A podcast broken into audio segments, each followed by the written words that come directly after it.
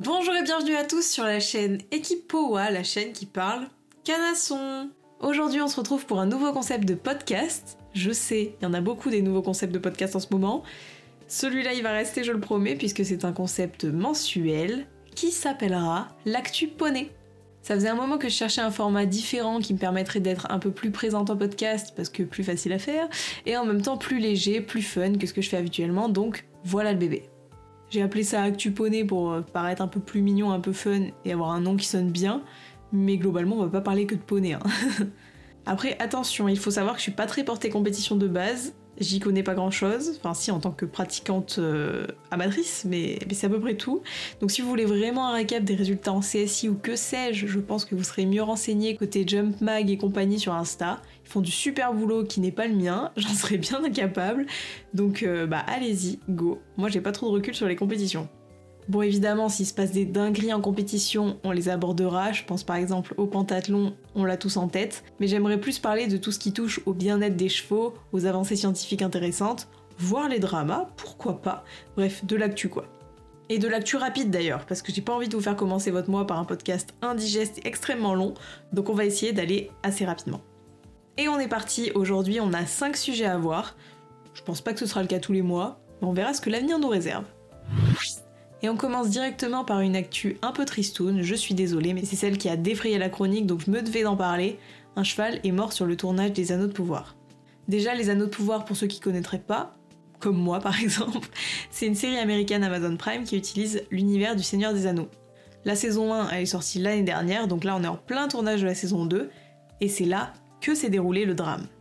Les associations hurlent au scandale, euh, c'est une catastrophe dans la presse, qu'est-ce qui s'est passé? Le 21 mars, un cheval, acteur de la série, est décédé d'une crise cardiaque pendant un entraînement avant les prises. L'info elle est parue dans un communiqué de la plateforme donc on n'en sait pas vraiment plus que ce qu'ils veulent bien nous dire sur le sujet. Par contre ce qu'on sait c'est que PETA, donc l'association internationale pour une éthique dans le traitement des animaux, elle a aussi envoyé un communiqué condamnant les choix d'Amazon d'utiliser de véritables animaux pour ses tournages. Je vous lis le communiqué, ce sera plus rapide et puis comme ça au moins je serai sûre de ne rien déformer ils ont la possibilité d'utiliser des CGI, donc en gros des animations, des plateformes mécaniques et d'autres méthodes humaines qui ne feraient pas mourir des chevaux vulnérables. PETA appelle les créateurs de séries et tous les autres producteurs à entreprendre une nouvelle quête sans utiliser de vrais chevaux. Voili voilou. Bon maintenant, qu'est-ce qu'on en pense de cette news? Loin de moi l'idée de vouloir euh, vous dire ce que vous devez penser, puisque je serais bien mal placée pour parler, mais je pense que ça amène quand même un petit peu à la réflexion ce sujet. Je pense que c'est difficile de condamner une série entière quand on n'a pas les circonstances de l'accident. Bien encadré, ça peut bien se passer, mais on sait aussi que des accidents comme celui-là arrivent régulièrement. Bon, pas tous les jours, on va pas exagérer non plus, mais ça arrive, donc c'est compliqué de se positionner.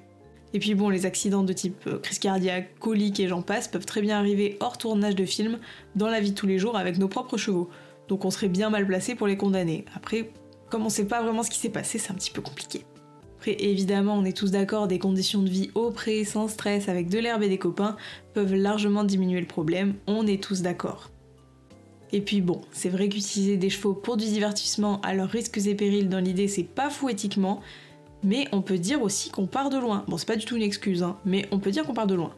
À une époque, je ne sais pas si vous le savez, j'en ai parlé dans un podcast il y a un peu plus d'un an, vous irez le voir, on utilisait de vrais chevaux pour les cascades qu'on piégeait volontairement pour qu'ils tombent, et les blessures étaient souvent mortelles. Super. Ça c'était souvent le cas dans les westerns américains par exemple. Donc ce qu'on peut dire c'est qu'on progresse, il y a toujours des mauvaises manips, il y a toujours des erreurs, mais c'est moins pire qu'avant. Allez, deuxième news et on passe sur un sujet un petit peu plus funny funny puisqu'il s'agit d'une nouvelle étude qui nous révèle enfin qui étaient les premiers cavaliers du monde. Et c'était des Européens.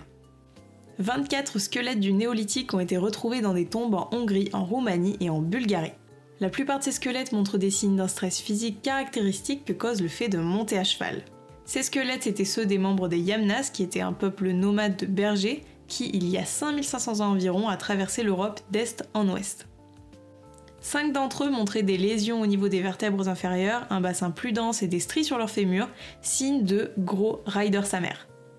Du coup, je sais pas si c'est stylé, mais si des extraterrestres décident de nous déterrer dans 1000 ans, pourront voir qu'on est des cavaliers parce qu'on est tout déformé, et ça c'est beau.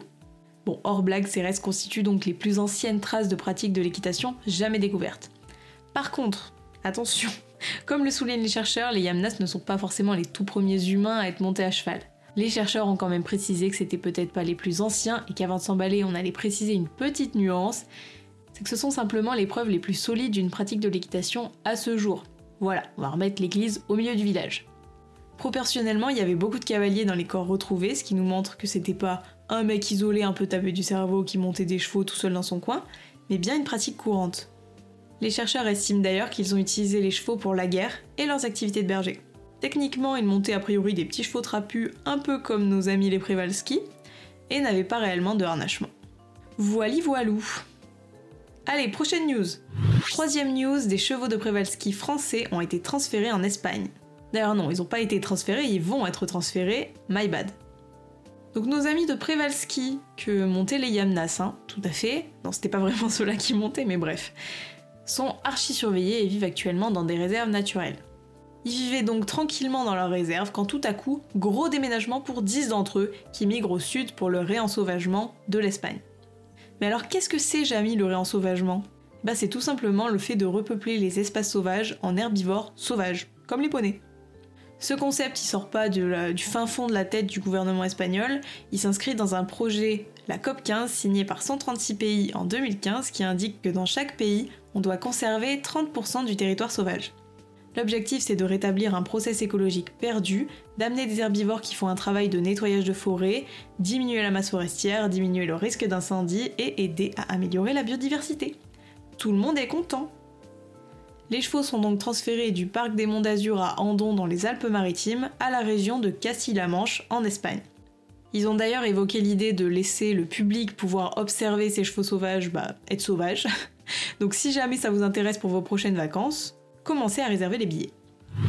Ensuite, prochaine news et pas des moindres, du CBD pour les chevaux qui tiquent. Bon, loin de moi l'idée de vouloir droguer nos chevaux, mais pourquoi ne pas leur donner un 5 grammes quand ils tiquent? Est-ce que ce serait pas une fantastique idée? Non, en vrai, le CBD, c'est pas de la coque, on va redescendre. Il est disponible en vente libre pour les humains majeurs en France. Il est d'ailleurs connu et consommé pour ses effets anxiolytiques, antidépresseurs, antipsychotiques, antiépileptiques et anti-inflammatoires. Et ça fait beaucoup. On sait tous que les tics sont révélateurs d'un mal-être ou d'un stress, donc ça pourrait être une fameuse idée, et c'est une étude publiée dans le Veterinary and Animal Science qui nous le raconte. Pour ce faire, ils ont donc pris une ancienne jument de sport de 22 ans qui tiquait depuis plus de 15 ans, malgré une retraite à 10 ans. A priori, bon, le propriétaire, aurait tout tenté de l'alimentation au colis antitique, aïe aïe aïe, en passant par les médocs, et rien n'aurait été concluant. On se rend bien compte que passer des années à tiquer comme ça, ça a des conséquences sur la santé de la jument, à savoir une usure inégale des dents, une posture dépressive, moins de muscles, poils ternes, cassants, un manque d'intérêt pour la nourriture, bref, c'est vraiment pas la joie. À notre petite jument, ils lui ont donc donné du CBD et les résultats sont les suivants. Elle qui tiquait en moyenne 15 heures par jour avant ne passait plus qu'une demi-heure par jour à tiquer à l'issue de la quatrième semaine, ce qui est quand même une diminution énorme. Et d'ailleurs, elle a recommencé à manger une heure après le traitement et a repris du poids. Bon non, elle a pas repris du poids en une heure, mais elle a commencé à manger après une heure. Donc c'est top, ce premier test, il redonne un souffle à tous les proprios de chevaux pas très bien dans leur tête. Et je parle pas des proprios de chevaux pas bien dans leur tête, d'ailleurs, je parle des chevaux pas bien dans leur tête.